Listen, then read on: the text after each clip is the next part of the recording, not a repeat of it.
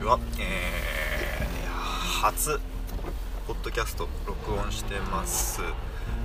えー、なんでいきなり始めようかと思ったかっていうとあの今日ですねとある日本一のポッドキャストプロデューサーからまあの前々から思っとったんやけどお前ポッドキャストやったら面白いんやないの？みたいなことを言われてでちょっと今日話を聞いてもらったんですよね。でしたらまあうんとりあえずやってみるっていうのが良さそうだなと思ってで始めてみました。でえっ、ー、とそうその話の中でちょっと面白いなと思ったのがあの YouTube 見るのとポッドキャスト聞くのとでなんかその配信者との関係性というか距離感が違ってポッドキャストの方はなんかより人間性が出やすくて友達感覚に近いような関係が作れるみたいな話があったんですよね。でそれなんでだろうなってそう考えててんで多分そのえー、なんだろうな画面 YouTube って画面向かって見るじゃないですか。パソコンだったりスマホだったり。で画面に対してこう物理的に正面対面の関係にあると。に対して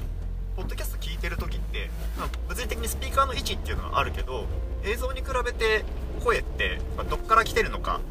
分かんないというかえっ、ー、となんだろうな。明確にこっちの方に誰かがいて喋っているっていう感覚が映像よりすごい薄れるような気がするんですよねなのかななんかあのちょっと違うな多の方は画面見ながら画面に近いスピーカーから音が出てんだけどなんかその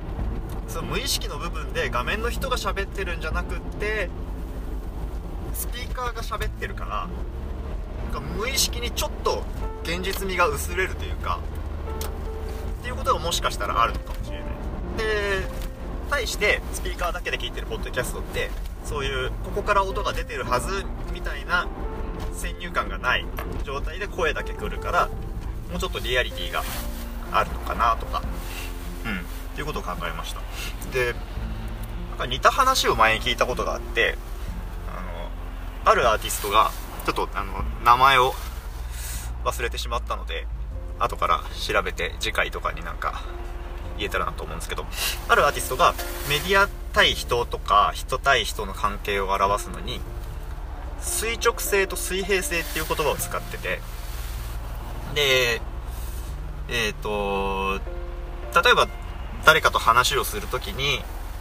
正面に立って話をするよりちょっと斜めとか横に立って話をした方が和解しやすい相手のことをポジティブに見やすいとか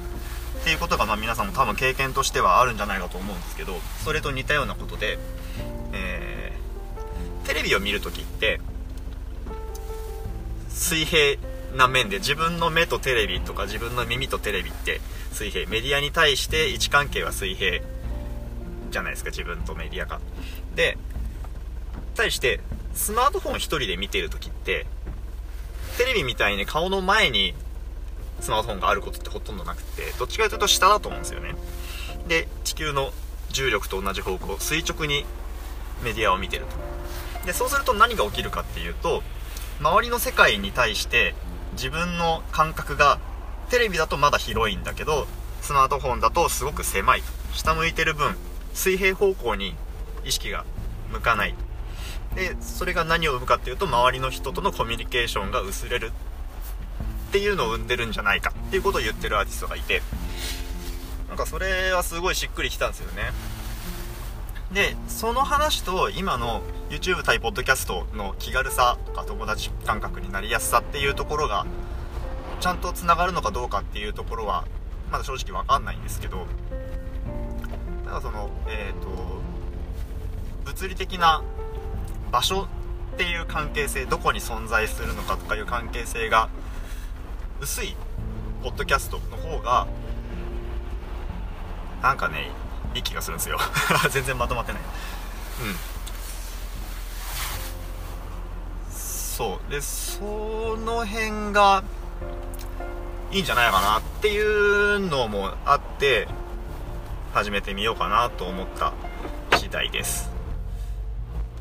こうなんか情報を発信するってなると今もうねこの時代インターネット回線も速くて、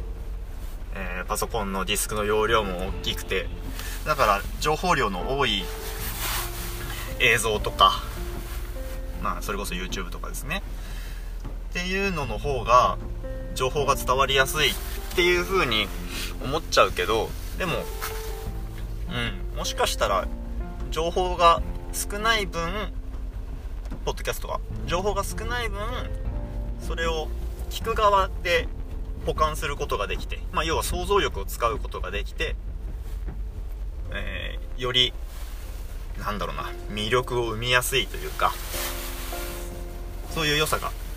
あるんじゃないかなと思ってます。ちょっとね僕もまだあのやると面白いんじゃないかっていう話からやってみようっつって録音してるだけなんでその他のポッドキャスト配信たくさんやってる人たちのを聞いてどんな印象を持つかっていうのはまたこれから勉強しようと思ってるんですけど。うん。なんかね面白いような気がしてます。はい。なんかテーマを決めて喋った方がいいかなとは思うんで次回以降また何か話したいことがあったら撮って配信してみようと思います。はいじゃあ今日はこの辺でありがとうございました。